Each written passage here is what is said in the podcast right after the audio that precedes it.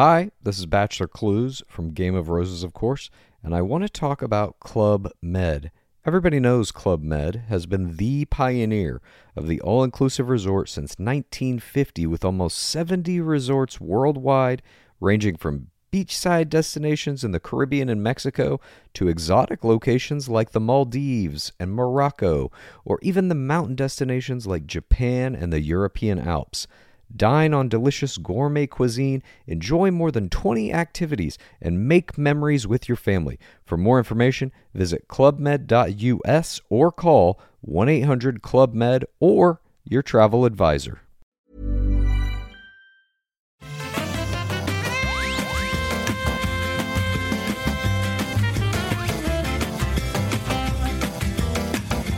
Bonjour à tous et bienvenue sur le rendez-vous jeu. On va vous parler de jeux vidéo. Quelle surprise On va passer un petit peu de temps sur le Game Pass Ultimate, euh, GOG Galaxy 2. On a plein d'autres petites news à parler, euh, dont on va vous parler, euh, des jeux auxquels on a joué. Et euh, aujourd'hui, je suis très heureux de recevoir. Bon, d'abord, je vais me présenter quand même. Je suis Patrick Béja et je reçois Mallory Delicourt. Comment ça va, Mallory? Bonjour. Bonjour Patrick, bonjour tout le monde. Tu es en Bah, ça va pas forme mal. Ouais, ça va. On récupère un petit peu de la canicule. Ouais. Écoute, chez moi en Finlande, ça va. Il n'y a pas trop de, euh, de, Ah oui, de chaleur le ouais. excessive. Ouais. Euh, par contre, moi, j'essaye de récupérer de mon, de mon dos pété. Euh, je me suis explosé le dos hier et littéralement, j'arrivais pas à marcher pendant une bonne journée. Mais je sors de chez le kiné ce matin et j'espère pouvoir tenir debout parce que je fais l'émission debout pendant une, une demi-heure au moins. On verra comment ça se passe. J'ai failli annuler l'émission, donc euh, merci de ta flexibilité, euh, Mallory. On a pu euh, décaler un petit peu l'enregistrement. Euh, mais bon, le show must go on, comme on dit dans notre industrie de podcast. Et donc, le show goes on, mais j'espère que les auditeurs m'excuseront si je suis pas à 100%. Euh, selon mon estimation, je suis à euh, 84%. On verra si ça suffira. pas mal. Oui, c'est quand même, euh, tu vois, euh, si tu as 84 sur 100 comme note de jeu vidéo, c'est pas mal. D'habitude, je suis à 100. Ah ouais. donc, euh, Ah bah là, les bonus, ils tombent à 84 sur mes têtes. oui, c'est ça, exactement. Euh, donc, écoute, y a, on est encore dans le long tail de l'E3.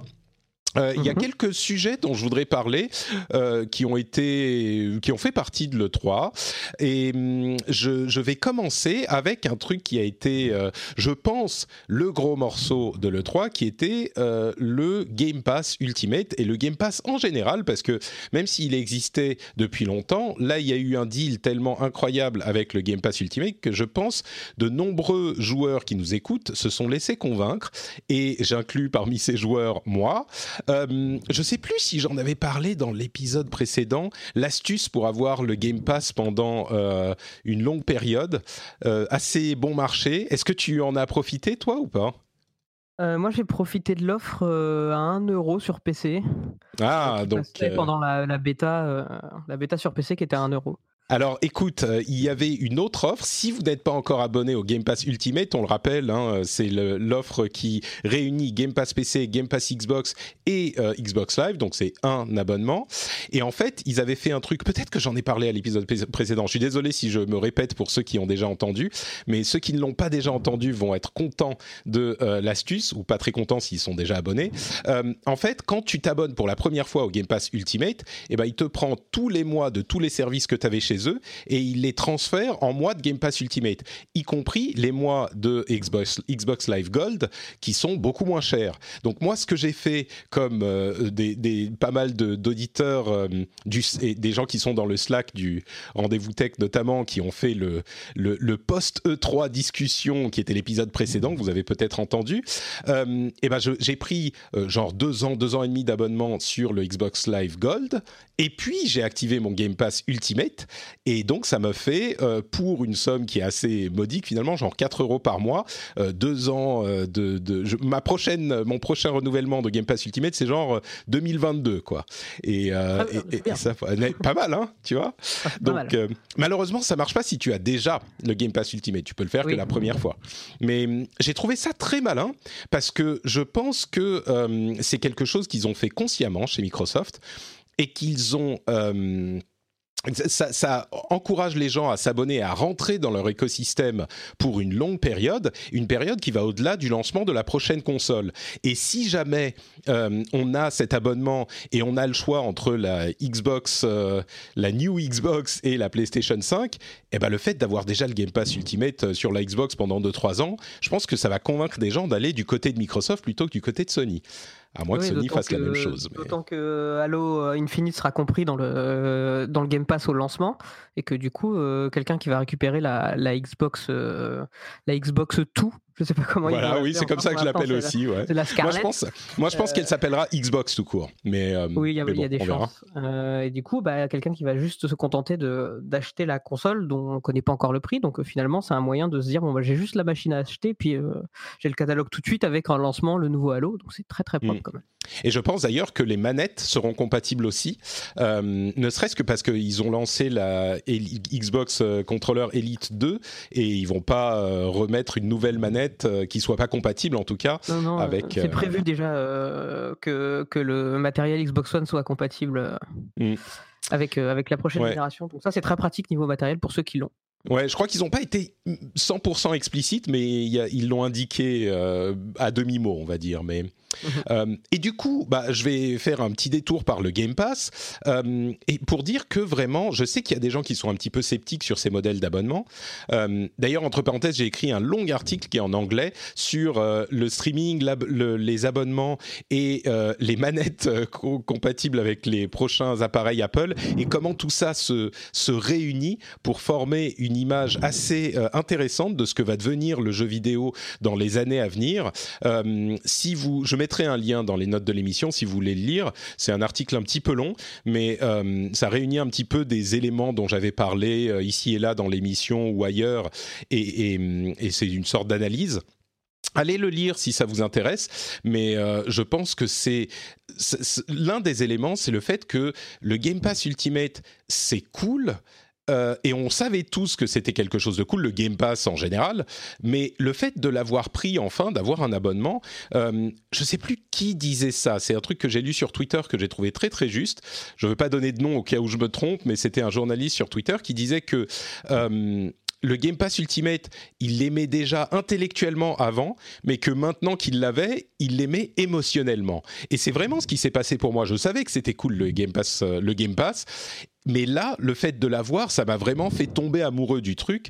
Euh, j'ai essayé des tonnes de jeux que j'avais dans mon backlog, que j'avais pas vraiment. Euh, c'est le genre de jeu en fait où on se dit bah c'est un jeu du moment, euh, c'est un jeu qui pourrait m'intéresser, mais je sais que je risque de ne pas vraiment y jouer très très longtemps, donc j'ai pas vraiment envie de le payer. Et parmi tous ces jeux, peut-être qu'il y en aura que je vais découvrir et que je vais vraiment aimer et, et auxquels je vais jouer un petit peu plus longtemps. La plupart, ça va être des jeux auxquels je vais jouer une demi heure une heure, voilà. Mais au moins, ça me permettra de savoir un petit peu de quoi il s'agit.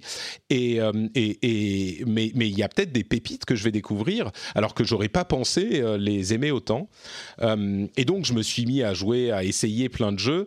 J'ai essayé notamment Void Bastards, qui est intéressant, Astroneer, c'est pas du tout mhm. mon truc. Outer Wilds, bon, celui-là, je l'avais acheté à, bon marché sur l'Epic Game Store, et j'ai essayé un peu, je, je, dois être la seule personne au monde, tout le monde adore ce jeu, euh, et je dois être la seule personne au monde à qui ça parle pas vraiment, mais j'ai joué qu'une heure ou une, une, heure ou deux, donc euh, peut-être qu'il y a des trucs qui se passent après qui sont plus convaincants, donc me dites rien, me spoilez pas, parce que je vais essayer de continuer à, jouer, à y jouer tellement J'en suis qu'à la première heure aussi. Et qu'est-ce que t'en penses sur la première heure? Euh, j'ai eu, beaucoup de mal à prendre en main le, vaisseau. ah, c'est vraiment dur à contrôler, ouais. C'était très difficile, mais euh, c'est un peu cryptique pour l'instant, donc j'ai un, peu du, un peu du mal à saisir où le jeu m'emmène, mais il faudrait que je pousse un peu plus. Ça fait partie de l'attrait, je crois, cet, euh, aspect exploration. Ouais. le principe de la boucle qui, nous ramène toujours mmh. et qui nous oblige à repartir à chaque fois. Ça, je l'ai vu très vite puisque je suis mort très vite bêtement. Bah pareil, oui. Mais euh, je, comprends l'aspect euh, très charmant du design avec ces vaisseaux en bois. En fait, pour ceux qui savent pas, Outer, Outer Wilds, c'est un jeu en gros où on va aller explorer un système solaire, mais en version presque miniature. On se déplace d'une planète à l'autre en quelques minutes. Et puis il y a un design vraiment. Bah, les vaisseaux sont en bois. C'est les, les, les d'autres personnes qu'on va rencontrer euh, sont dans des. Mm, ils, sont tranquillement installés en chaise longue sur une autre planète. Enfin, c'est si elle n'a pas d'atmosphère. Enfin, c'est un petit peu, c'est charmant. Mais moi, j'ai l'impression que ça me parle pas trop, donc. Bref, je, plaisantais dans l'émission anglaise que euh, c'est peut-être mon, mon Nier Automata de l'année où tout le monde adore Nier Automata et se pâme devant. Et moi, ça m'a pas du tout parlé. Mais c'est un petit peu différent parce que Nier Automata, sans repartir dans le débat, euh, je l'avais activement pas aimé. Là, Outer Wild, c'est juste que je vois et je me dis, mais je, je comprends pas, c'est, ça me parle pas. Mais... mais... complètement pareil, euh, Nier Automata, je suis passé complètement à côté et j'en discutais avec Romain Toutin, qui est directeur technique chez Square Enix à Londres et qui est un fan absolu de ce, de, ce jeu-là. Et je l'ai vu le faire en, stream sur, son, sur sa chaîne Twitch. Et bah, j'ai pas compris pourquoi. Et, je sais, je me demande pourquoi je ne comprends pas ce jeu alors que tout le monde me dit que c'est absolument génial. J'ai pas, j'ai pas mentionné, mais tu es chez jeuxvideo.com. Je l'ai même pas dit, mais ouais. je m'occupe d'une partie des news. C'est ça. Euh, depuis quelques, quelques temps déjà. Oui, euh, presque deux ans maintenant. Presque deux ans. Et, et, tu, et on te file, comme tu es un, un, petit jeune nouveau, on te file tous les meilleurs jeux à tester, c'est ça? Oui, oui voilà, bien euh, sûr. Du Agents of Mayhem, ce genre de, ce genre de... Mais j'ai eu le droit à The Forest et à the Revolution récemment, et c'était des jeux très intéressants. Ok. Je suis très content. mais bon, donc ça, c'est les jeux que j'ai un petit peu essayé. Il y a Ori and the Blind Forest d'ailleurs, que j'ai testé aussi. Je suis pas allé très loin parce que c'est vraiment un Metroidvania qu'on comprend tout de suite et il y a le, nouveau qui va arriver dans pas trop longtemps. Donc je me suis pas embarqué dans un énième Metroidvania euh, de plus, mais c'est vraiment très beau. Toi je, crois, toi, je crois que tu y es arrivé aussi. C'est ton, le, c'est le truc qui permet de faire les backlogs en fait. Euh, le, Complètement. Le des trucs qu'on avait laissé de côté. Euh, j'ai toujours vu les bandes annonces. Je me suis toujours, j'ai toujours trouvé ça magnifique et puis j'ai jamais pris le temps de le faire. Et là, j'ai fait pareil. J'ai fait une heure et demie, deux heures sur le jeu. Alors dès le début, l'ambiance est bon. C'est, on va bien, mais on voit moins bien après l'introduction. Ouais, un petit peu. mais c'est absolument magnifique et c'est surtout en fait la, nouvelle présentation de la suite de And the Will of the Wisps ah, qu'est-ce qu'il est beau celui-là Qui a l'air très beau. Je me suis dit, mm. allez, euh, en plus le Game Pass venait d'arriver sur, PC. Je me suis dit, bon, il faut faire le premier, c'est important. c'est exactement ce qui s'est passé, euh, ce qui s'est passé pour moi avec Gears of War 4. Euh, je suis très curieux de voir ce que va donner le 5. Je sais que le 4 n'était pas considéré comme l'un des meilleurs jeux de l'histoire, pour être un petit peu gentil. Et en fait, étonnamment, je me suis lancé dedans et c'était, j'en plaisantais sur Twitter, disais, c'est genre de la, du plaisir en recherche archéologique de jeux vidéo parce que le design est tellement figé sur ce qu'était Gears of War euh, pendant des années. Et vraiment, le 4, il est sorti genre en 2015, il aurait pu sortir en 2008, ça aurait été pareil.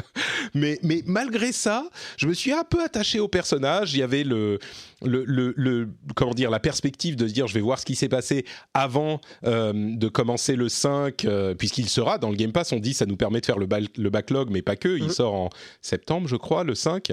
Et je pourrais y jouer avec le Game Pass. Mais, euh, mais donc je me suis je me suis pris dedans et je l'ai fait euh, complètement. C'est une dizaine d'heures de jeu. Bon, par contre, il s'arrête, mais euh, c'est incroyable. T'as l'impression qu'il s'arrête au milieu d'une phrase, quoi. Moi, je me disais, il y a des trucs qui vont se passer. On va comprendre un petit peu comment est-ce que Kate, l'une des héroïnes, et arrive là où elle est. Dans... En fait, non, rien du tout, quoi. Ça s'arrête. C'est genre. Et donc, ce pendentif, il est très the end. Et tu, quasiment. c'est, mais, mais j'ai été très surpris et donc ça a contribué au plaisir du Game Pass. Euh, un autre truc, c'est Onrush, euh, qui est un jeu qui est sorti l'année dernière, dont les gens parlaient. C'est vraiment ce genre de truc, genre le jeu du moment. Et tu te souviens de Onrush? Il est sorti il y a euh, un an, un truc comme ça? Oui, je m'en souviens très bien parce que chez nous c'était Epionzilla qui avait fait le qui avait fait le test et qui lui avait collé un 9 quand beaucoup de gens lui avaient mis une bonne note et du coup ça avait fait beaucoup parler. Écoute, du coup, je me suis pas trop aventuré dessus, mais. Mais c'est le genre de jeu. Franchement, c'est un jeu qui est euh, trop. C'est pas qu'il est pas fini, c'est qu'il est un petit peu trop. Euh, il y a que le squelette du jeu et mhm. on sent que l'équipe trop, était trop petite pour euh, aller plus loin que ça, pour le rendre un petit peu plus, comment dire, consistant. Et, puis on a vu, ils ont vu Overwatch et ils se sont dit bon bah pour faire de l'argent, on va mettre des animations, des machins comme ça. Sauf que ils avaient pas euh, un bon animateur ou alors il devait faire les 600 animations tout seul. Ça n'a aucun intérêt, c'est hyper moche. Mais par contre, le jeu en lui-même, c'est franchement l'un des jeux les plus originaux que j'ai vu depuis très longtemps. C'est pas du tout un jeu de course. Euh, c'est un jeu qui utilise des mécaniques de course pour faire je sais pas, comme un jeu de combat presque. Euh, c'est-à-dire qu'on tourne en rond sur un circuit, il y a plein de circuits différents, et euh, on a un boost, et on a un super boost qu'on peut utiliser quand on a utilisé assez de boost. Et il y a euh, des ennemis qui sont une équipe contre une équipe, donc il y a 6 contre 6, et il y a aussi des... c'est des creeps en fait de, de MOBA qu'on peut pousser ou détruire pour ajouter du boost. Et il y a plein de règles différentes, il y a plein de types de matchs. Alors dans certains, il faut utiliser euh, telle quantité de boost avant l'autre équipe. Dans certains, il faut euh, passer les, les, étapes euh, et ça vous rajoute du temps. Et le premier qui a, ça rajoute genre 3 secondes à chaque fois qu'on passe des, drapeaux. Le premier qui arrive à zéro a perdu. Enfin, c'est vraiment des modes hyper originaux et c'est un jeu, mais c'est la quintessence du jeu d'arcade fun qui est vraiment juste un jeu vidéo. C'est genre, tu mets définition du jeu vidéo et tu montes ce jeu, c'est t'es pile dedans quoi. C'est jeu arcade fun, sympa, bien foutu, original. Euh, je, je trouve pas qu'il a été mal jugé parce que les les comment dire, c'est pas que euh, il a, les gens sont passés euh, à côté parce qu'il n'a pas eu assez de pub. Il a pas, c'est pas qu'il mérite pas l'accueil, on va dire tiède qu'il a reçu, mais mhm. c'est juste que s'il faut le payer, personne va le payer. Il aurait dû sortir en, en, free to play en fait. Et et, quand tu y as accès, bah, dans le cadre du Game Pass par exemple, c'est vraiment un jeu fun euh, et, un truc que tu peux essayer qui est sympa. quoi. Bah, ça me fait penser euh, un peu à ce qu'était Rocket League euh, avant d'être Rocket League, c'est-à-dire une sorte de Battle Car, je ne sais plus quel nom il avait, qui était déjà le principe de Rocket League, mais où il n'y avait pas grand-chose qui fonctionnait. La le jeu d'avant, tu veux dire Le jeu, le jeu d'avant. Ouais, ouais, ouais, ouais. Et puis qui est devenu Rocket League, qui est arrivé gratos dans le dans le PlayStation Plus et puis Rocket League était parti. Puis euh, maintenant, euh, passer à côté de Rocket League ou n'en avoir jamais vu, c'est très compliqué maintenant. Donc euh, je souhaite que Onrush revienne dans une sorte de version Rocket League et, le même destin qui puisse revenir. C'est exactement la, la, réflexion que je me suis faite. et, et, et c'est quelque chose de tout à fait possible. Euh, moi, je me suis vraiment dit, euh, bah, Rocket League, enfin, c'est exactement la même formule et j'ai pensé à ce jeu, je me souviens plus comment il s'appelle, mais ce jeu d'avant, et j'adorerais que euh, le studio fasse du coup une nouvelle version d'Unrush qui soit un petit peu plus travaillée et qui, qui soit un peu mieux lancée peut-être. Mais... Non, puis ils ont les moyens, Codemasters, ils mm. peuvent, s'ils décident de reprendre la formule et se dire, bon, bah, on, on refait et on refait comme on voulait, et puis ça, ça devrait être faisable. Ça serait, pas mal. Euh, bon, donc voilà pour le juste un petit topo sur le Game Pass que j'ai vraiment apprécié. Euh, je voulais mentionner aussi le fait que on a entendu euh, la rumeur selon laquelle la prochaine console, la Scarlett justement de Microsoft, ne serait plus deux consoles mais une seule. On avait entendu parler de l'idée qu'il y aurait une console chère, une console moins chère, qui était peut-être peut-être même juste une streaming box, mais du coup moi, ma théorie, c'était que peut-être que les Xbox One actuels pourraient se transformer en streaming box, donc euh, ils n'ont pas besoin d'en vendre une autre. Enfin, ils se reconcentrent sur une box plutôt qu'une autre, et c'est peut-être pour ça aussi qu'on n'en a pas énormément entendu parler à l'E3, c'est peut-être un facteur qui joue. Euh, oui. Vas-y, vas-y. Oui, oui, oui euh, et puis ça me paraît pas incohérent. dans la mesure où, comme les deux consoles qui vont se concurrencer, qui sont la PS5 et celle-là, vont avoir sensiblement les mêmes, les mêmes specs, proposer au studio de développement deux machines, dont une euh, qui sera légèrement inférieure, ça permettrait pas d'exploiter tout de suite euh, la puissance de celle qui est haut de gamme. Donc en fait, je pense que les studios ont fait des retours en disant mais si on doit développer sur les deux, on, va avoir des soucis. La version, la version Scarlett sera pas sera pas au niveau. Et ils se sont dit bon bah si on veut se positionner alors que de l'autre côté on propose une offre dématérialisée, proposer deux machines hardware, ça n'a plus de sens. Ouais, je suis d'accord. En garder une euh, avec le service à côté plutôt que deux, plus le service, le Game Pass PC, le Game Pass euh, Xbox, euh, ce genre de choses. Ouais, c'est c'est très possible que ça soit cette réflexion, même si, comme je dis, la, version streaming seulement aurait pu pallier à ce défaut plus ou moins parce que du coup c'était pas une autre spec, mais bon, on sait pas, on verra. Et hum, l'autre truc que je voulais mentionner, c'est une théorie, encore une théorie, j'en ai tout le temps des théories fumeuses, euh, c'est celle sur la stratégie de Sony. Je me dis que je pense qu'ils vont, euh, pour répondre à l'idée du streaming, euh, pardon, à l'idée des abonnements. Se concentrer sur la sortie de Death Stranding à la fin de l'année, puis The Last of Us peut-être en début d'année prochaine, et à l'E3 2020, ils vont relancer le PlayStation Now en faisant en sorte que il inclut beaucoup plus de jeux first party, dont The Last of Us, Ghost of Tsushima, tout ça, genre comme font tous les autres services d'abonnement, c'est-à-dire tous les jeux first party du studio sont inclus, donc ils vont pouvoir vendre euh, euh, Death Stranding et The Last of Us à tous ceux qui veulent l'acheter tout de suite, mais après ils s'en servent comme d'une force pour leur service à venir, et surtout euh, Ghost of Tsushima qui sortira, je pense, en, à l'automne prochain, sera inclus dans ce service, donc ça donnera une énorme motivation aux gens pour aller s'abonner, et comme c'est le cas aujourd'hui avec le PlayStation Now, moi-même je l'avais oublié, mais on, on pourra installer les jeux ou les streamer, euh, un petit peu comme euh, xCloud finalement, qui est censé arriver bientôt en version bêta du côté de Microsoft. Euh, et ça pourrait donner à Sony une force énorme, parce que s'ils incluent tous leurs jeux dans ce service, il y a beaucoup de gens qui vont s'abonner, et du coup, ça leur permet de répondre à un Game Pass Ultimate qui est hyper motivant pour les joueurs, comme on vient d'en parler, et donc peut-être faire que les gens s'abonnent pour un an, deux ans, jusqu'à la sortie de la prochaine console et donc euh, peut-être avec une offre spéciale ou une offre comparable à ce qui s'est passé avec le Game Pass Ultimate et donc faire répondre à Microsoft qui offre ce truc pour les core gamers dont beaucoup euh, seraient acquis à la prochaine Xbox. Du, coup, les gens auraient peut-être les deux services d'abonnement et euh, seraient pas désavantagés s'ils souhaitent aller du côté de la console de Sony plutôt que de celle de, de Microsoft. Moi, c'est ma théorie, mais bon. C'est pas impossible du tout dans la mesure où euh, euh, Sony était en avance euh, sur, le, sur le streaming avec leur achat de Gaikai. Je crois que c'est 2013, si je dis pas de bêtises. Ils avaient racheté le service de, streaming. C'est ça. Et, ils en ont pas fait grand chose. enfin, pour attirer le public, ils, ils ont pas fait énormément de, de promotion, d'offres ou de, ou de facilité d'utilisation. C'était, il était un peu dans l'ombre du reste des services PlayStation. Et du coup, là, je pense qu'ils peuvent clairement s'en servir pour, pour faire quelque chose d'intéressant à la manière d'un Game Pass. Maintenant, je ne suis pas sûr que les jeux dont tu as parlé, Ghost of Tsushima, Last of Us, intègrent ce, ce système-là parce que je vois bien ces jeux-là faire la transition. le premier The Last of Us avait été un jeu PS3, puis tout de suite avec la PS4, il était arrivé en version remaster sur la console.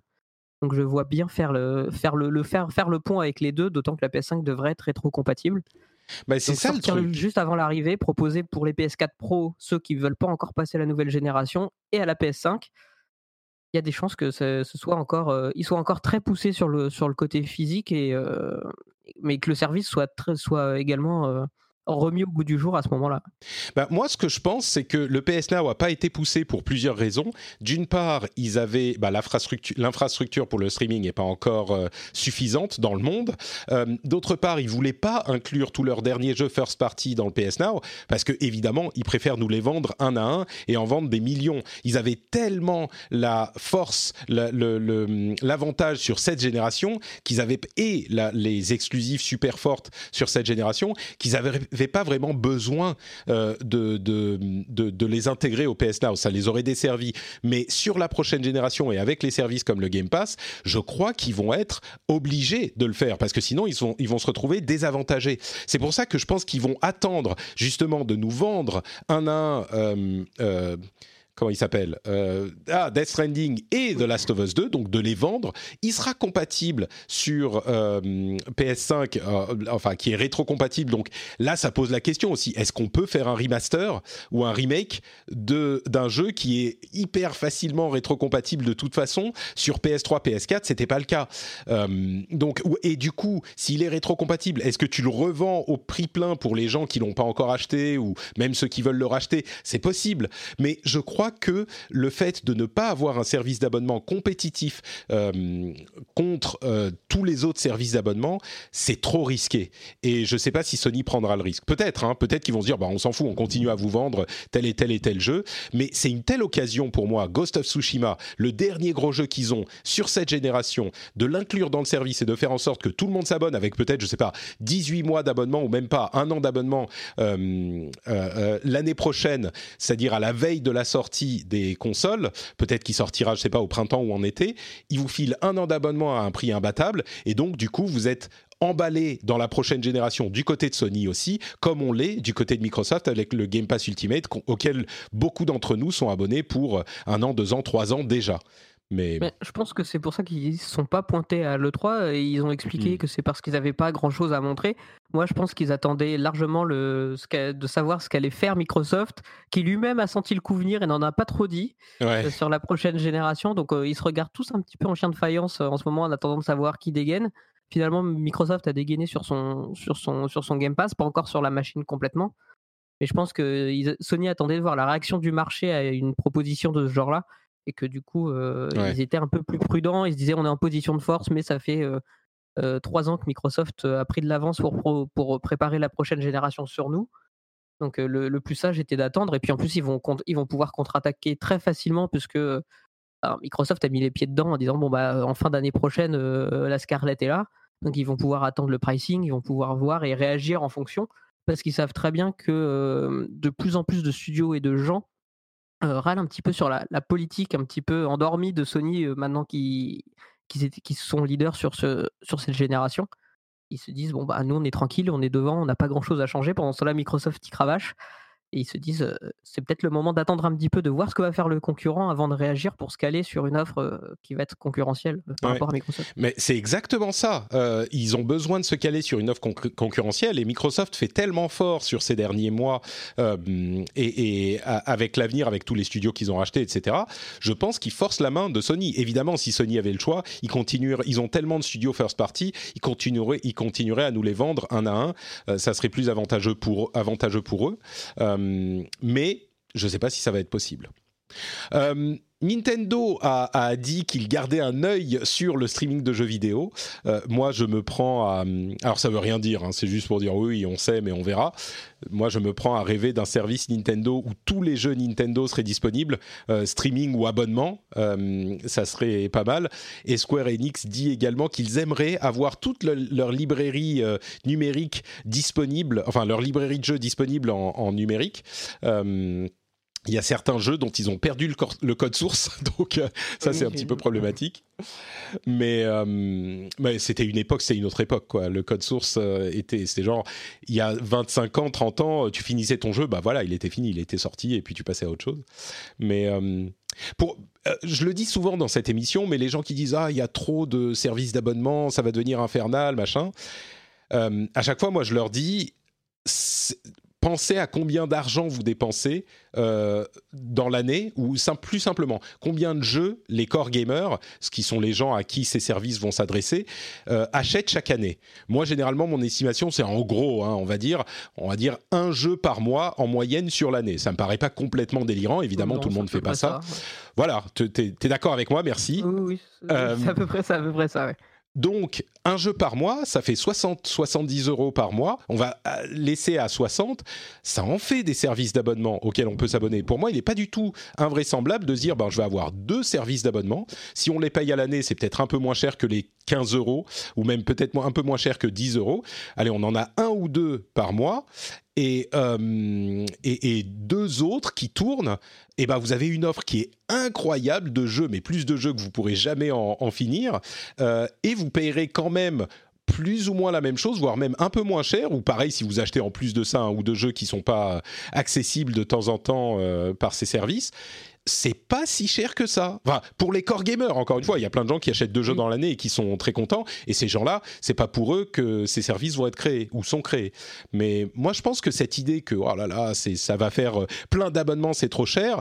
Voyez en fonction du nombre de jeux que vous achetez. Voyez si ça, ça sera vraiment très cher. Moi, je pense que la réponse pour, pour de nombreux auditeurs sera ah bah oui non en fait c'est pas si mal. Et si c'est pas le cas si pour vous bah ça ça c'est ça c'est pas un bon deal et eh bah évidemment on a toujours l'option de les acheter un à un. Mais pour les euh, pour les éditeurs, c'est beaucoup plus intéressant d'avoir des, abonnements et des gens qui, ont un abonnement qui est reconduit plus ou moins. Euh, c'est-à-dire que s'il y a assez de bons jeux, ben les gens vont pas s'emmerder à se désabonner. C'est comme Netflix.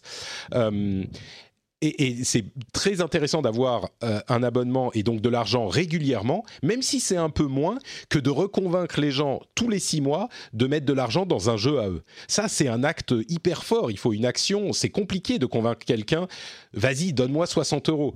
Alors que si tu, il te donne 5, euh, 10 euros par mois euh, tranquillement, bah c'est beaucoup plus avantageux pour eux, je, je, pense. D'ailleurs, tout le monde s'y met. moi, de mon côté, il y a des studios, ils peuvent prendre mon argent comme ils veulent. Genre, des projects, voilà, ils, me demandent 200 euros, je leur donne 200 euros, il n'y a pas de problème.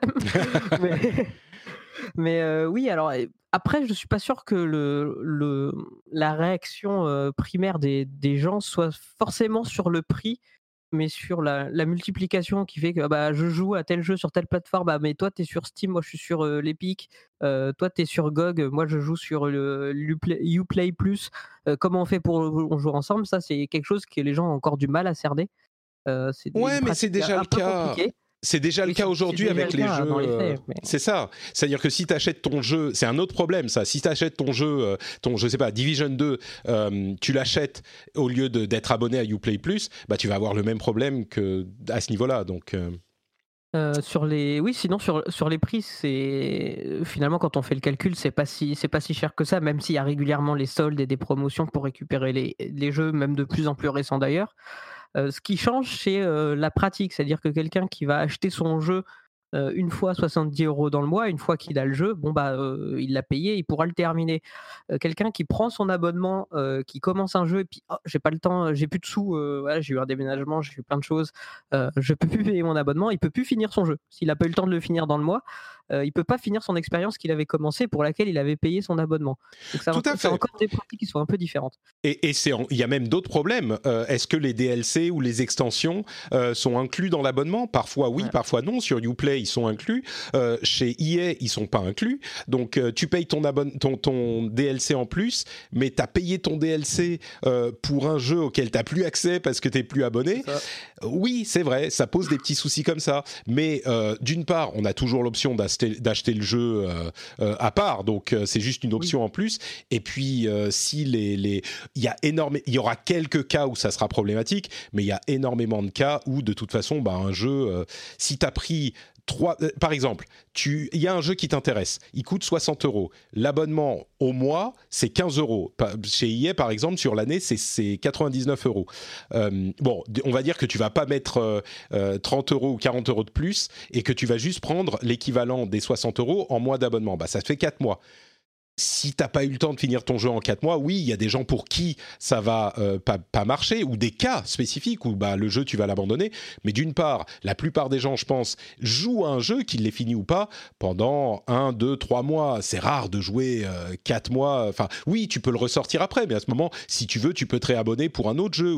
C'est un système différent, mais l'idée que ça soit euh, hyper négatif, c'est à mon avis, euh, une réflexion à chaud qui est pas euh, même, très poussée. Euh, Uplay Plus qui paraît plus cher que les autres en service, on pour des jeux Ubisoft seulement qui ont tendance un petit peu à se ressembler un peu tous en ce moment, d'autant que la conférence Ubisoft n'a pas aidé là-dessus. Tom Clancy's Ubisoft voilà, j'ai l'impression d'avoir vu Tom Clancy. En fait, j'ai eu l'impression de voir Ubisoft à la conférence Tom Clancy. C'est un peu ça. Euh, non, mais pas vis-à-vis du prix de Uplay Plus. Quand on prend, par exemple, le dernier Assassin's Creed Odyssey, euh, moi j'ai pris euh, l'édition Gold là avec avec le Season Pass, avec les extensions. ça revenait en, en brut à 80 99 euros. Euh, pour avoir le jeu de base, euh, donc une soixantaine d'heures de jeu euh, si on traîne pas trop, plus les extensions, on peut rajouter 25-30 heures assez facilement. Finalement, sur un jeu qui est suivi sur l'année, bah, 14 euros par mois, je crois que c'est ça le prix de Uplay Plus, c'est quelque chose comme ça. bah, un jeu et demi, c'est-à-dire que je vais faire entièrement Assassin's Creed, tout le contenu, plus la campagne de, The Division 2, et eh ben, euh, on y est au prix euh, pour l'année déjà. Et tu as tous les autres jeux en plus. Donc, et il y a tous les euh, autres jeux. Et, le, le, truc, c'est que moi, je pense que le Uplay Plus, il y aura une formule d'abonnement à l'année aussi. On verra quand il se lancera, mais ça ne me surprendrait pas. Mais Mais bon, voilà, c'est mes réflexions. Et oui, dernier point que je fais aussi dans, dans l'article, comme ça vous aurez tout eu ou presque. Euh, c'est cette idée que pour les développeurs, ça va être dramatique, et on en avait déjà parlé euh, à l'épisode de l'E3, donc je suis désolé de répéter un petit peu ça. Moi, je suis convaincu que l'argent qui va être dépensé dans le jeu vidéo va continuer à être à peu près équivalent, mais il va être réparti différemment.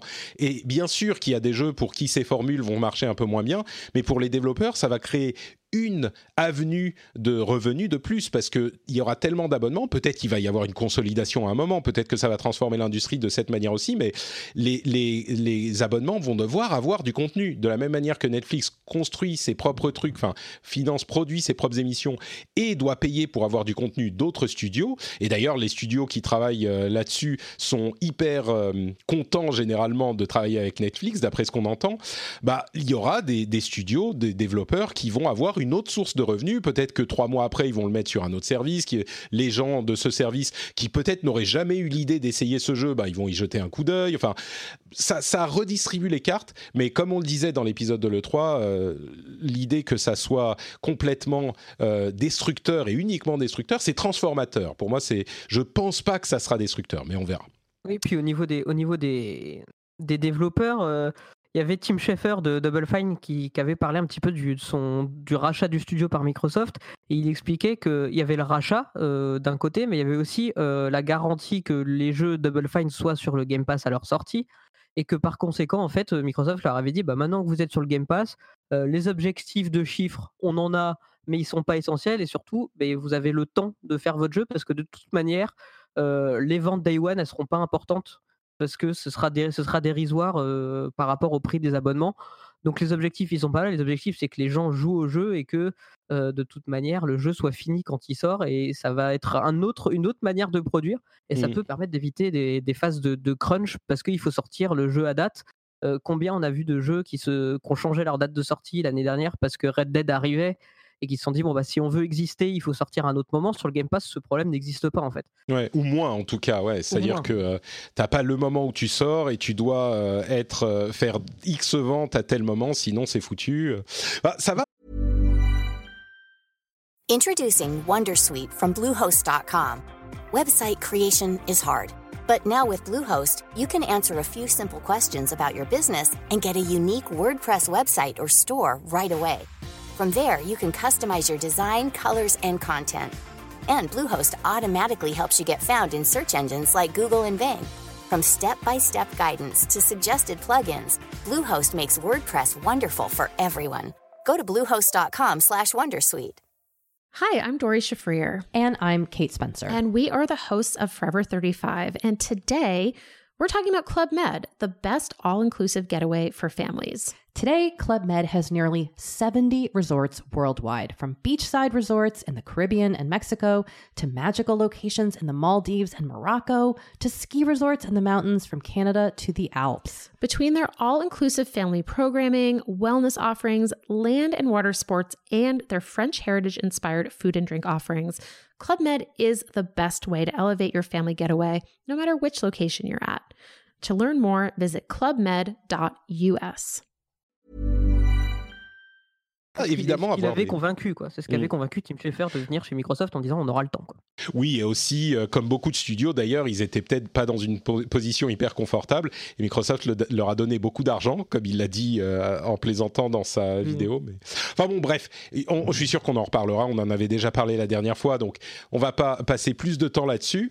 Euh, GOG Galaxy 2, vous connaissez évidemment Good Old Games et Good Old Games Galaxy. Donc GOG Galaxy, c'est le launch de Good Old Games, eh ben, le 2.0, qui devrait être disponible en bêta dans pas trop longtemps, d'après euh, ce qu'on a cru comprendre des développeurs, en fait, il veut réunir euh, tous les launchers, pas les launchers, pardon, toutes les collections de jeux. C'est un peu une bibliothèque qui réunit toutes vos collections de tous vos services, euh, qui est un service qui, à mon sens, est extrêmement nécessaire, c'est-à-dire que vous vous loguez dans vos services bah, PlayStation Network, Xbox Live, Steam, etc., etc. Et il va vous afficher tous vos jeux et vous pouvez les filtrer.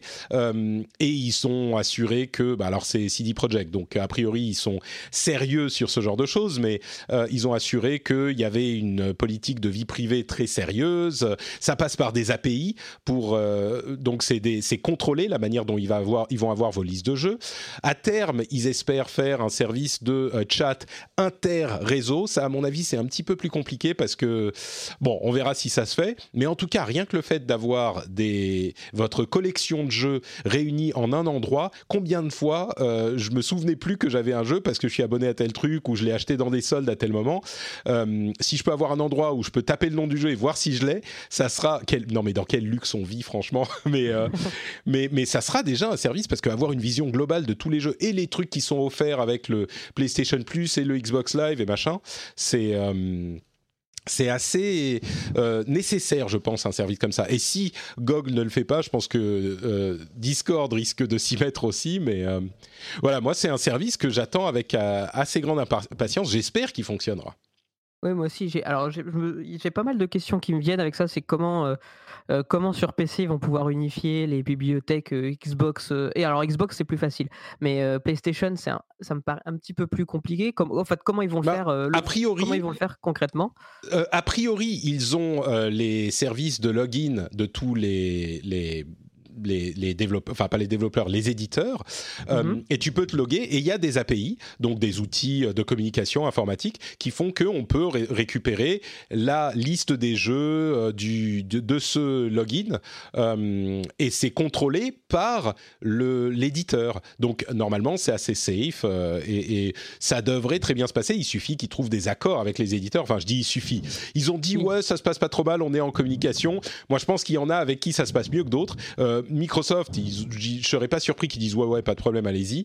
Euh, Sony, à mon avis, ils freinent un petit peu plus des, cas de fer, mais à voir. Oui, puis il y avait déjà un service comme ça, euh, alors qui est en bêta, qui fonctionne pas très très bien, mais bon, qui a le mérite d'exister, c'est Play Night, qui est un peu euh, ce système d'unification des bibliothèques sur PC ou des launchers et des, et des hmm. listes d'amis, des statistiques sur les jeux.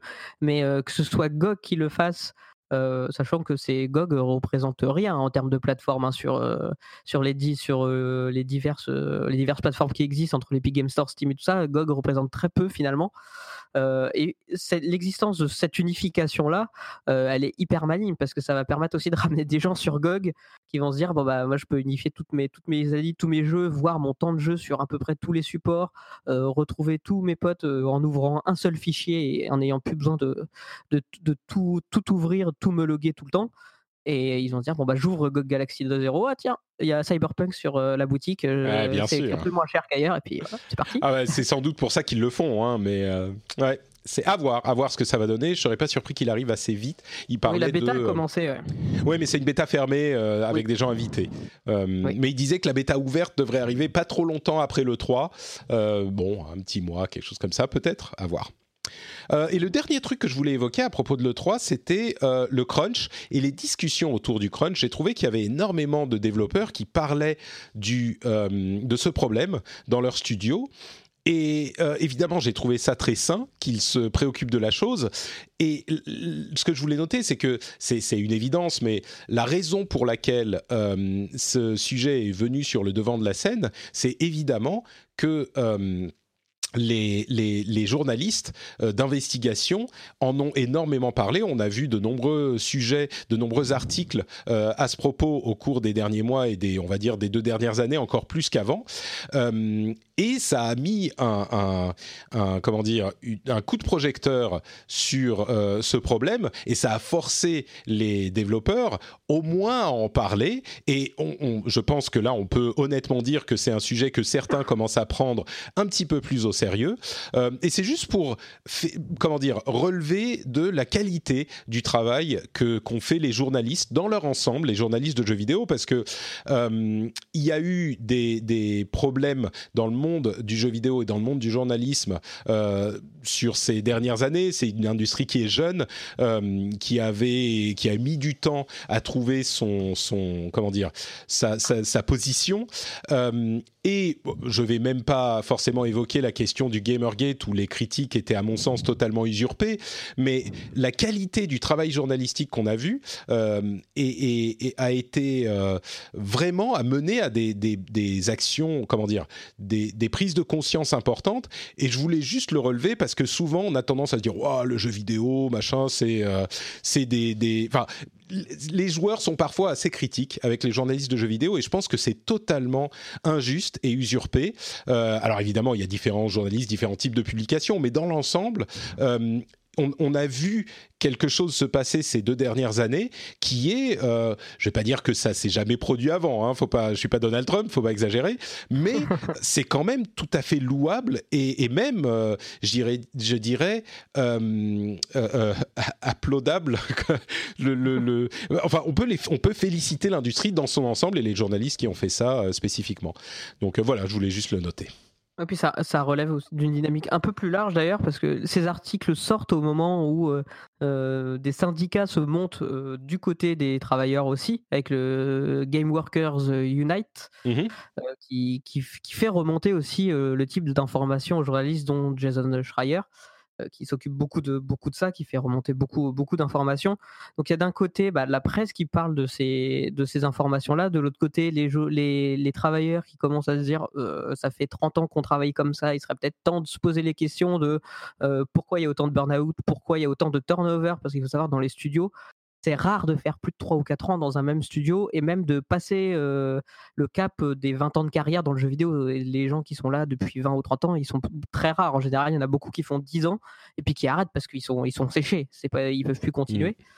Mmh. c'est des choses qui, qui évoluent ensemble. Alors, il y a beaucoup de discours pour l'instant du côté des éditeurs. Oui, on va changer. On l'a vu avec Riot Games qui a dit oui, on va faire de l'inclusivité. Puis trois mois après, boum, ils retombent dedans. Euh, avec euh, notamment avec la grève qui a eu lieu, qui est un marqueur important aussi, parce que la grève dans les studios de jeux vidéo américains, ils n'ont pas la pratique de la grève. C'est pas en France où on, a l'habitude de manifester nos désaccords par des grèves. Ça se fait pas du tout aux États-Unis, donc c'est important que ça arrive.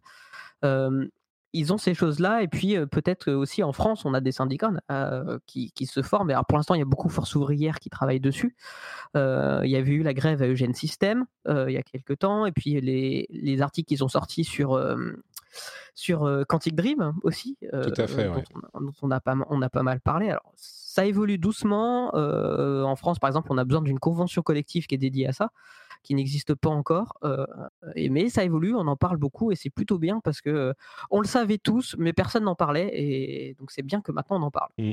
Et d'ailleurs, euh, Schreier a sorti un article sur Black Ops 4 et la manière dont il a été conçu. Il y a plein de choses intéressantes dedans, mais il met encore un coup de projecteur sur un aspect dont on n'avait pas forcément conscience, qui était un petit peu évoqué ici et là, mais il parle surtout des contrats c'est-à-dire que des ce sont des sociétés externes qui sont pas la société elle-même, c'est pas Treyarch en, en l'occurrence, euh, mm. mais des sociétés externes et la manière dont sont traités ces contracteurs. Et il y a des choses absolument euh, horribles dont il parle dans son article. Je vous encourage à aller le regarder, mais euh, c'est cet aspect, par exemple, on n'y pensait pas. Et sans les journalistes, la manière dont sont traités les contracteurs, qui sont pas la société elle-même, parfois la société dit oui, oui, nos travailleurs ils font ci et ça et ça, et ils ils incluent pas dans cette réflexion les gens qui sont externes.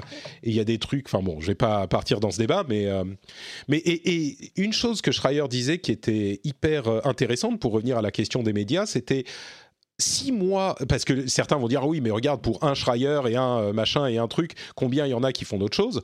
Euh, Schreier disait mais si, moi c'est des, des, des euh, articles d'investigation qui prennent des mois à faire. Sans toute l'équipe de Kotaku, je pourrais pas faire ce que je fais. Donc euh, c'est vraiment des, des, des, articles qui sont écrits, pas qui sont écrits par Kotaku, mais qui sont rendus possibles grâce à l'ensemble de la rédaction de Kotaku. C'est pas juste moi. et j'ai trouvé ça très intéressant. C'est le principe qu'on a appliqué chez, chez jeuxvideo.com pour permettre aux journalistes, donc par exemple Epion qui, avait fait un gros article sur euh, le rapprochement entre Microsoft et, Nintendo, euh, pour pouvoir que les, journalistes puissent faire ce genre d'article, et eh c'est pour c'est la raison même d'exister de l'équipe qui est dédiée aux news, libérer du temps pour pouvoir faire ce genre de papier là. Alors nous à notre échelle, bon bah moi si on me pose la question, euh, je vais dire bon bah moi j'écris des news, ça prend trois minutes à lire, c'est pas c'est pas du grand journalisme d'investigation, c'est du relais d'information, voilà de l'information très pratique pratique, mais le, que ce soit nous qui le fassions, ça permet à des, à des, à des gens d'aller enquêter, de prendre des mois pour faire ce genre d'enquête. Et oui, c'est important que, de rappeler que l'ensemble des rédactions, c'est ça, c'est pas Jason Schreier tout seul qui a dit moi j'arrête de travailler, je vais faire une enquête. et il faut que ça soit permis par un environnement de travail qui laisse le temps libre pour faire ça. Mmh, on est d'accord, ouais. Euh, bon, donc voilà pour euh, le, petit, euh, le petit topo sur les suites de l'E3. on va conclure avec peut-être des jeux auxquels j'ai un petit peu joué. Cadence of Hyrule est sorti il y a peut-être une semaine et demie maintenant. Je me suis précipité dessus, évidemment. Euh, très bonne surprise, franchement. Franchement, pour ceux qui savent pas, c'est le la version Zelda de Crypt of the Necrodancer. Euh, J'ai été surpris, comme beaucoup, du fait que ça soit pas un reskin de Crypt of the Necrodancer en mode Zelda, mais vraiment un jeu Zelda euh, qui fonctionne dans les mécaniques de euh, Crypt of the Necrodancer. Et c'était une très très belle surprise.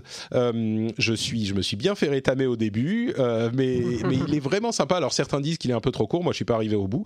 Euh, j'ai juste, c'est un jeu qui est euh, pour moi, c'était un jeu pur plaisir, quoi. C'était vraiment, oh, c'est cool, on fait ça, on fait ça. C'était, ça m'a amené un, sourire enfantin et, un vrai plaisir. Donc, j'ai été très ah, agréable. Nintendo choisit, choisit je trouve très très bien les studios à qui ils confient leur licence quand ils avaient confié à, l'équipe italienne le fait de faire Mario plus les lapins crétins euh, pour mhm. faire un tactical, on a tous pourquoi faire? Et puis c'était un très bon jeu, euh, une très bonne porte d'accès pour ce type-là.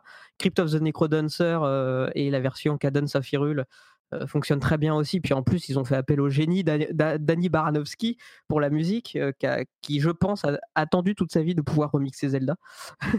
et qui était visiblement très content de le faire.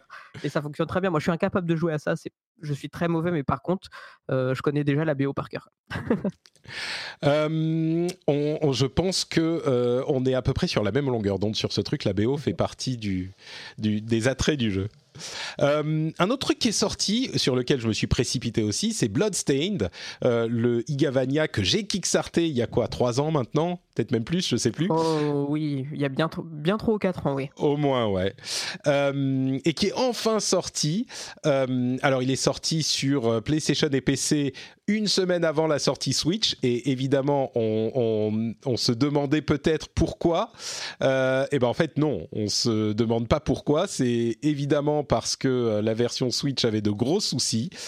Mais vous savez quoi? Alors, oui, la version Switch, elle est hyper moche, mais hyper moche. Euh, elle est pas hyper performante au niveau euh, technique, genre FPS, tout ça. Enfin, les, sur, je joue sur un écran un petit peu euh, impressionnant aussi. Je joue sur un gros écran 4K, donc forcément ça aide pas. Mais c'est, c'est comment dire, c'est pas beau. et c'est vilain, voilà, c'est vraiment vilain. Mais j'y prends quand même énormément de plaisir. C'est vraiment un jeu qui est peut-être pas euh, un jeu qui est pour tout le monde, euh, mais il, répond exactement aux promesses qu'il avait fait. Et... Ah, il, avait, fait la promesse d'un Castlevania-like et c'est ce qu'on a eu. exactement, exactement. Et c'est hyper calqué sur euh, la formule Castlevania Symphony of the Night. Il s'en cache pas. Hein. il s'appelle Bloodstained. Euh, comment Quelque chose of the Night? Ritual, Ritual, of, the, night. Voilà. Mais il y a plein de trucs hyper intéressants. Il y a un système de d'upgrade avec des les shards, des éclats de, de cristaux euh, qui vont donner des capacités différentes. Et il y en a plein. C'est beaucoup plus moderne dans les possibilités que ça t'offre au niveau du gameplay. au niveau du, du, vraiment de la mécanique de base, c'est complètement Castlevania euh, l'histoire est un petit peu débile, mais bon, euh, les, mais enfin, c'est euh, pile, comme je le disais, la, la euh, euh, il a tenu la promesse de ce qu'il avait fait dans son Kickstarter. Les gens qui sont pas fans de ça, bah, ils vont pas forcément être intéressés. Mais moi, je suis pleinement satisfait, même avec la mocheté de la version Switch. Euh, évidemment, si c'était pas la Switch et que je pouvais pas la prendre avec moi, c'est moins moche en version sur le petit écran, hein, bien sûr. Mais mhm. si je pouvais pas la prendre avec moi, bah, et je l'aurais pris sur une plateforme qui est un petit peu plus potable. Mais même là, ça me gêne pas trop, trop. Euh, je sais que c'est pas un jeu que je vais. Enfin, je sais dans quelles conditions il a été fait. Je sais que c'est un truc Kickstarter, donc je m'attends pas. Euh, c'est pas, je sais pas, euh, Blizzard ou Nintendo qui l'a sorti, quoi. Donc mm. voilà, je me, je me, je lui, je leur en tiens pas trop, trop rigueur. Ils ont dit qu'ils vont travailler sur la version Switch pour en régler les problèmes. En avis, ils vont pas pouvoir mettre des textures un petit peu moins moches, donc ça sera juste pour des questions de FPS, ça sera déjà pas mal. Mais je suis hyper content euh, de l'avoir kickstarté et de l'avoir. Donc euh, voilà, j'ai dû jouer, j'ai joué quelques heures, peut-être une, je sais pas, 5-6 heures, quelque chose comme ça. Et euh, je suis très content. Donc vraiment satisfait de Bloodstained. Oui, ça me, ça, me fait penser que finalement, ils ont vraiment réussi leur coup parce que je pense que étais le vrai cœur de cible des gens qui avaient, qui avaient joué à Castlevania, euh, à ces, Castlevania-là, mmh. et, qui attend, et qui attendaient ça. Je suis pas sûr qu'ils cherchaient à atteindre un autre public euh, que celui qui, qui, attendait vraiment un, Castlevania à l'ancienne, puisque c'est vrai Castlevania, on n'en a plus. euh, c'est ça, ça fait tellement longtemps. C'est tellement longtemps et ça, ils ont très bien réussi leur coup malgré les défauts. Donc, je pense qu'ils ont fait ce qu'il fallait. Ouais, tout à fait. C'est pile, euh, c'est juste ce qu'il fallait. Il est quand même, c'est un, c'est un vrai jeu. Il est, il est long, il est solide, il est bien conçu. Euh, il est rigide parce que c'est comme ça que c'était à l'époque. Mais euh, c'est pas, c'est pas une arnaque quoi.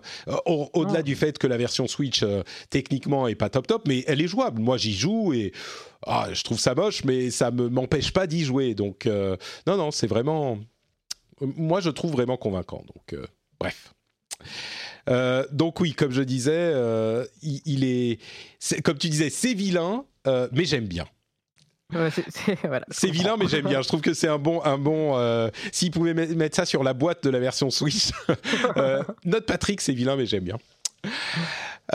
donc voilà, pour les jeux, il y a des jeux auxquels tu as joué à part Ori. Tu m'as dit que tu faisais ta, ton backlog. Oui, je fais mon backlog et ah, ça, c'est un peu laborieux. Je me force un peu parce que je suis en train de faire Mass Effect Andromeda, mm-hmm. euh, que je trouve extrêmement pénible à jouer. Euh, c'est très répétitif euh, dans les mécaniques et, et, les quêtes. Et le pire là-dedans, je crois que c'est pas un mauvais jeu. c'est un, un, jeu très acceptable. les combats sont très agréables à jouer. Les quêtes sont pas très mal écrites mais l'ensemble, et c'est un très mauvais Mass Effect, ça c'est là-dessus, je reviendrai pas, euh, je reviendrai pas, je reviendrai pas sur ce, sur ce point-là, mais euh, mais oui, c'est un jeu qui est très pénible à jouer et pour autant, euh, je continue à le faire parce que j'arrive pas à me dire que c'est un jeu, un mauvais jeu. Et c'est assez, assez, paradoxal et j'ai du mal à le lâcher même s'il est très long. Et donc mais c'est marrant. Qu'est-ce qui te fait, qu'est-ce qui te fait y revenir en fait? Qui bah, continuer concrètement Il y, a toujours euh, un, petit thème, euh, un petit thème musical qui rappelle Mass Effect, le petit mmh. combat au, bout de, au bout de 10 heures de jeu pénible avec des quêtes un peu nulles euh, où il y a un combat hyper intéressant et et il y a toujours cette dimension de relation entre les personnages où on va leur chercher des trucs pour se faire une soirée ciné dans le vaisseau, ce genre de choses. Il y, a, toujours, un fond d'ambiance Mass Effect et mmh. qui me fait dire bon bah allez on va on va quand même aller au bout parce que il y a peut-être quelque chose à la fin. Et je récupère de l'autre côté Watch Dogs 2. j'avais beaucoup aimé moi le premier malgré tout j'avais j'avais beaucoup apprécié et là je reviens quelques années après sur sur Watch Dogs 2 qui est vraiment le dernier jeu de l'ancienne ère Ubisoft l'ancienne manière de faire des mondes ouverts d'Ubisoft avec des icônes partout des quêtes en veux-tu, en veux-tu, en voilà, un scénario pas forcément toujours très intéressant. il, il, a, il amorcé la, la délicatesse dans, ton, dans ta description. il a amorcé la transition vers ce qu'allaient être les prochains Assassin's Creed dans les manières d'aborder les jeux. Et euh, je trouve pour le coup, euh, plutôt bien écrit dans les quêtes secondaires et les dialogues. Il y a beaucoup plus de liberté de ton, euh, ce qui se traduit par un tas d'insultes beaucoup plus présentes que dans les anciens jeux aussi. Euh, mais voilà, c'est beaucoup plus naturel. Il y a des références dans des discussions entre les personnages euh, qui me parlent bien, mais les mécaniques de jeu, voilà, on voit que Ubisoft a eu raison de changer la manière de faire les jeux. Mmh. Euh, ils ont gardé un système, voilà, ce genre de, jeu service et de monde ouvert avec des activités, mais ils l'abordent différemment. Et en fait, on s'en rend vraiment compte quand on revient sur les anciens jeux. Et du coup, bah, je, prends quand même pas mal de plaisir à parcourir, à parcourir le, Los Angeles de, le San Francisco, pardon, le San Francisco de, Watch Dogs 2. Ok, bah écoute, Watch Dogs 2, moi je l'avais acheté, tu vois, c'est pile le genre de jeu pour lequel j'aurais bien aimé avoir un abonnement à Uplay Plus parce que je l'ai acheté, j'ai joué 3 heures et je me suis dit, ouais, non, c'est pas pour moi. euh, donc merci, au revoir. Euh, donc voilà pour les jeux auxquels on a, on a joué euh, ces derniers temps. Quelques petites news sur lesquelles on va passer assez rapidement. Euh, D'abord, ils ont, euh, EA a mis en ligne la démo complète de Star Wars Jedi Fallen Order euh, en vidéo uniquement euh, bien sûr. Et, j'avoue que j'ai été là où j'ai été très déçu par la section qu'on avait vue dans à l'E3 ou même c'était peut-être une autre partie. Là, je me suis dit bah. Ok, pourquoi pas en fait. Euh, ça m'a complètement. Je me suis demandé pourquoi ils n'ont pas fait, ils ont pas montré ça. Euh, même si c'est 25 minutes, à la limite tu le réduis en, en 20 minutes, mais un truc bien long qui te montre toutes les possibilités du jeu. Là, je me dis ok, pourquoi pas. Bah, et on a eu euh, l'explication en même temps qu'ils euh, qui, qu'ils ont diffusé ce, ce, trailer-là. Genre, j'ai de la chance de m'en souvenir parce que c'est moi qui avais traité la vidéo à ce moment-là. Euh, en fait, ils ont expliqué que quand ils avaient mis en ligne cette, cette version, étendue, cette version étendue de la démo, que quand ça avait été au moment de l'EA Play, ils en avaient monté que 13 minutes parce que 13 minutes, c'était centré sur le sabre laser et euh, les mouvements du personnage pour que ce soit en fait facilement euh, euh, retranscriptible par la presse et les joueurs qui vont le regarder en disant bon bah voilà on se concentre sur le sabre laser, quelques coups de combat, des petits sauts, des coups de pouvoir parce que 25 minutes c'était trop à, à montrer, il y avait, il y avait trop d'informations en même temps dans la démo de 25 minutes et que pour l'EA Play euh, c'était pas calibré correctement. Et c'est pour ça que cette démo qu'on a vue c'était ce qu'ont vu les gens sur place mais les gens l'ont vu sur place avec les explications des équipes qui ont pu détailler un petit peu toutes les séquences qui ont été montrées. Euh, Il y avait cette fameuse idée du, euh, du TBTT qui était montré, on savait pas à quoi elle servait, bah, les journalistes l'avaient vu sur place, Ouais. euh, que c'était quelque chose, un moment pilotable, un peu rail shooter. Donc en fait voilà, ils avaient juste voulu calibrer quelque chose de regardable pendant l'événement et d'avoir quelque chose de plus long, mais avec des détails expliqués euh, après. Et puis finalement, ils se sont dit, bon, bah, maintenant que tout ça s'est fait, que les aperçus sont sortis, et qu'ils sont un peu tièdes, on va peut-être tout Ouais, c'est ça. je pense que ouais, bah, c'était bon, ça arrive, hein, les mauvais calculs. euh, C'est difficile de juger avant euh, que, que, que de l'avoir vraiment fait. Et là, je pense Ouais. qu'ils n'ont pas fait le bon, mais bon. Quoi Euh, montrer, c'est un enfer pour toutes les équipes, euh, d'autant que ça peut bouger jusqu'à deux jours d'une conférence. Enfin, Non, et puis en plus, tu, tu, toi, tu as tellement le nez dedans que tu sais plus ce que tu vois, quoi. Donc le juger euh, avec euh, objectivité ou avec neutralité, on va dire, c'est compliqué, c'est vraiment dur. ah, L'effet tunnel est un enfer pour tout le monde. Mm. Ubisoft a expliqué comment ils avaient créé les nombreux visages euh, de Watch Dogs euh, Légion. On, on se posait la question pendant le, le 3. Euh, alors pour les voix, c'est effectivement ce qu'on imaginait, c'est-à-dire des, des modulations sur les 20 voix qu'ils ont enregistrées. Mais pour les visages, c'est hyper intéressant. Ils ont fait bon, de la photogrammétrie, à la limite, ça c'est pas important, mais ils ont pris plein de visages et ils composent les visages du jeu en prenant des parties des visages qu'ils ont. Donc ils ont des milliers de combinaisons différentes, mais c'est intéressant de, de- d'avoir la réponse à cette question. Comment ils vont faire autant de visages différents? Et ben c'est en, en- en utilisant. Alors ils ne sont pas rentrés dans les détails, mais j'imagine les yeux d'un tel, la bouche d'un tel, le nez d'un tel, et ça fait un nouveau visage.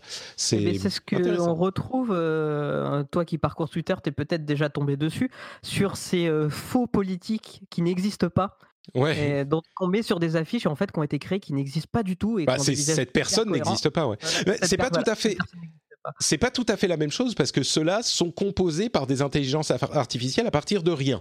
Dans Watch Dogs Légion, ils ont visiblement euh, photographié des visages et ils recomposent des nouveaux visages à partir des éléments de ces visages qu'ils ont photographiés. Donc c'est pas créé par une IA à partir de rien.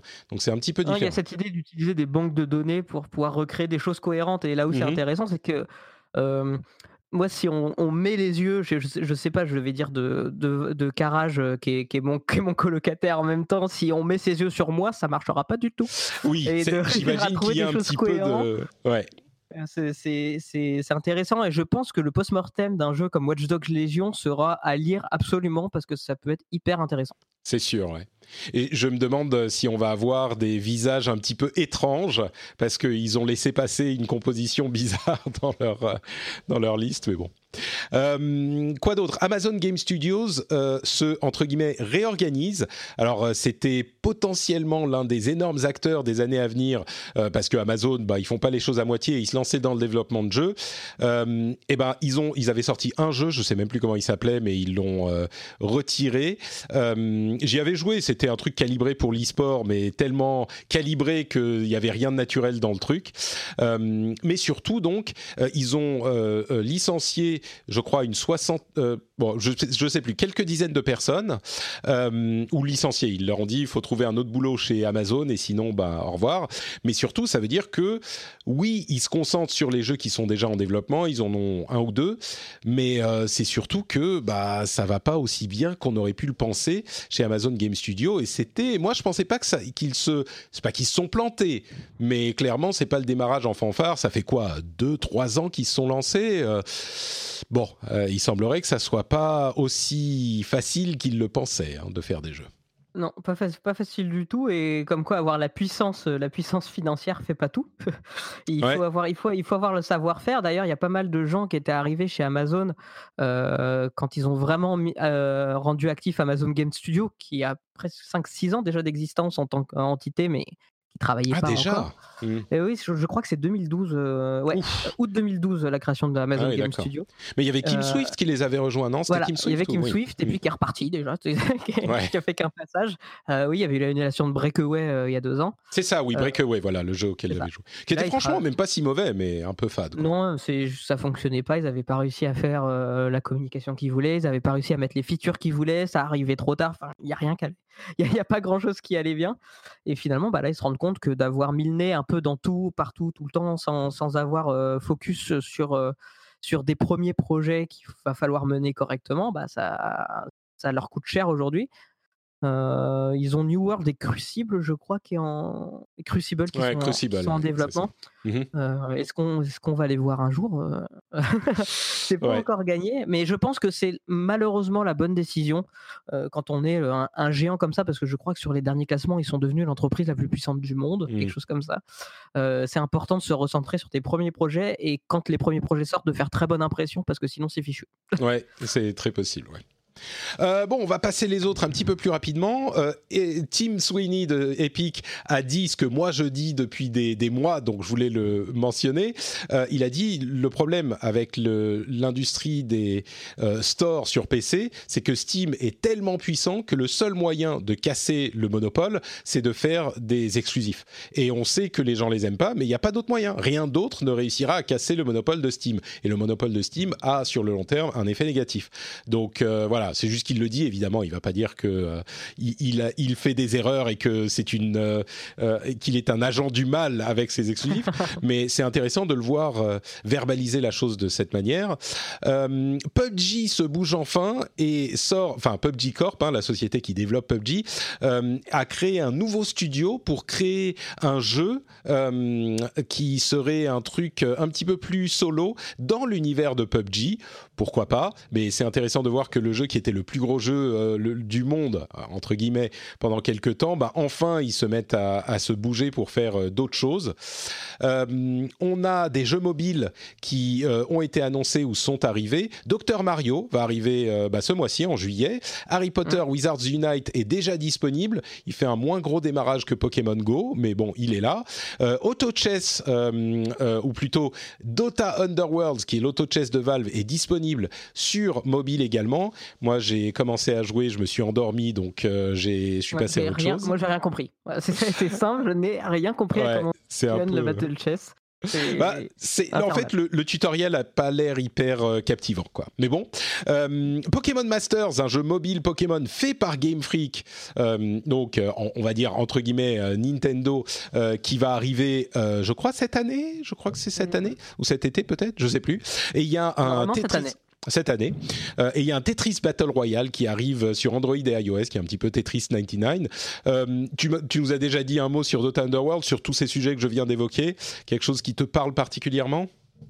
Euh, Oui, le Harry Potter, qui, ah ah. dont j'ai mis un peu le nez dedans.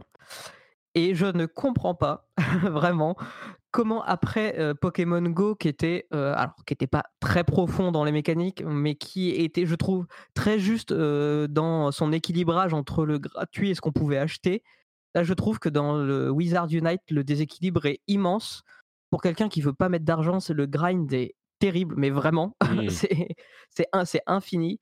Et je le trouve beaucoup moins malin et très déséquilibré sur ce point-là. Et je pense que s'ils équilibrent pas ça très vite, je je suis pas sûr que, que le jeu fonctionne très longtemps. Euh, bah c'est, si je ne m'abuse, c'est WB, c'est la Warner Bros qui a développé le mmh. jeu avec la technologie de euh, ah merde, le nom du développeur Niantic, voilà, euh, assisté par Niantic, mais le jeu est développé par Warner Bros, donc peut-être qu'il y a un peu de ça, ouais. Mmh. Bon, malheureusement, du coup, euh, et pour finir, euh, parallèle aux jeux vidéo, euh, Sony a annoncé qu'ils allaient faire une série télé basée sur Final Fantasy, c'est le 14, c'est ça? Donc sur le oui. C'est ça, sur le MMO. Ouais, voilà. donc sur le MMO de Final Fantasy, bon moi j'y ai pas joué, enfin si j'y ai joué un tout petit peu, mais c'est pas mon truc. Mais pourquoi pas une série télé Final Fantasy, ok, ça pourrait être sympa. Par contre, euh, on a vu un, teaser, enfin un trailer qui a leaké sur Monster Hunter, le film, euh, qui est, qui est euh, dirigé par... ah, comment il s'appelle Anderson? Pardon? Euh, J'ai plus le nom du réalisateur. Je vois son ah, Paul Wes Anderson. Paul, W.S. Anderson. Euh, et il y a euh, Mila Jovovich. Enfin, c'est celui qui est derrière la série des films Resident Evil. bon, Resident Evil. tu sais, moi, je les aime bien. Alors, évidemment, c'est pas du tout Resident Evil, mais c'est des films marrants. À chaque fois, je, je le regarde avec plaisir. C'est un bon popcorn. C'est débile. C'est pas prétentieux. Et pourquoi pas J'ai l'impression que le Monster Hunter, ça prend un petit peu la même direction. C'est débile. C'est pas prétentieux. Pourquoi pas euh, voilà, mais si vous attendez, en même temps, je, connais un tout petit peu, je connais pas très bien le monde de Monster Hunter, mais est-ce qu'il est possible de faire un film vraiment sérieux ou cohérent avec ça? En même temps, on fait des films avec tout aujourd'hui, donc euh, peut-être. Non, il a, il a un peu le syndrome Warcraft euh, qui est quand hmm. on l'adapte en, en, live action, c'est-à-dire avec des acteurs, tout de suite le design et les armures, c'est très cirque. Ça, fait très ouais, spectacle et c'est très compliqué à adapter. Euh, maintenant, j'ai quand même un peu peur de ce que j'ai vu. ouais, on est d'accord. Bon bah écoute, euh, sur cette euh, joyeuse conclusion, on va se quitter. Merci beaucoup d'avoir été avec moi pour cet épisode. Je prie, merci de l'invitation. ça m'a fait très plaisir. Est-ce que tu peux nous dire où on peut te retrouver justement Tu as un compte Twitter, si je ne m'abuse? J'ai un compte Twitter, atmalodelic, qui est le même pseudo que j'utilise sur, sur jeuxvideo.com, sur Discord aussi, pas mal. Et puis voilà, c'est à peu près les deux que j'utilise. Après, j'ai un Facebook, mais il est plutôt restreint. D'accord. Bah écoute, je mettrai le lien vers ton Twitter dans les notes de l'émission. Merci d'avoir été avec nous. Pour ma part, c'est Note Patrick sur Twitter, Facebook et Instagram. Euh, alors, j'ai tenu cette heure avec, ah, même un petit peu plus, euh, avec mon dos qui commence à me faire un petit peu mal, donc je vais aller me m'allonger. Euh, et c'est évidemment l'ironie des vacances, puisque je me suis pété le dos à quelques temps. Alors, c'est pas encore tout à fait, on va dire à deux semaines des vacances vacances, mais je serai, je vais prendre pour la première fois depuis, je sais pas, euh, cinq ans depuis que je suis professionnel euh, podcasteur, c'est certain, mais même depuis plus longtemps parce qu'avant, même quand j'avais des vacances, bah, je faisais quand même les podcasts, donc j'avais pas des vraies vacances. Là, je vais prendre des vraies vacances, un vrai break entre mi-juillet et mi-août, euh, et donc ça veut dire pas d'émission pour le rendez-vous jeu. On fera quand même des rendez-vous tech avec des spéciaux, des invités, tout ça, mais le rendez-vous jeu, sans doute pas d'émission. On va voir si je fais parce que là, ça tombe euh, sur le prochain Peut-être que je ferai à la fin de la semaine d'avant un petit tout seul pour vous dire ce qui se passe et puis ce que j'en pense. Euh, mais je suis même pas sûr. Donc il va y avoir quelques semaines sans rendez-vous jeu sans doute. J'espère que euh, vous allez passer un bon été et que vous m'excuserez cette euh, courte absence pendant l'été après bah, cinq ans quasiment sans, sans interruption, je crois. Les vacances que je prenais avant, c'était genre deux semaines, mais comme je dois commencer à préparer euh, la, deuxième semaine, c'est vraiment très très court. Mais cinq ans euh, qu'on fait l'émission, euh, bientôt, d'ailleurs on va fêter les cinq ans, allez, octobre prochain. ouais, ça a déjà 5 ans, mais donc sans euh, interruption, bah là, allez, je vais me prendre des petites vacances. J'espère que le dos, euh, c'est vraiment le moment où le corps dit non, non, mais là, Patrick, faut s'arrêter. Donc, euh, je vais le faire, même si j'avais pris la décision avant. Je vous remercie de nous avoir écoutés. On verra si on a un petit avant la pause. Et dans tous les cas, bah, on reviendra au plus tard pour la Gamescom, parce que là, il n'y a pas, il a pas quand il faut, il faut. Donc, on sera là pour la Gamescom. Merci de nous avoir écoutés et bah bon été si je vous revois pas, ou si je vous entends pas, ou si vous ne m'écoutez pas. Et à très très bientôt. Plein de bis à tous. Ciao ciao.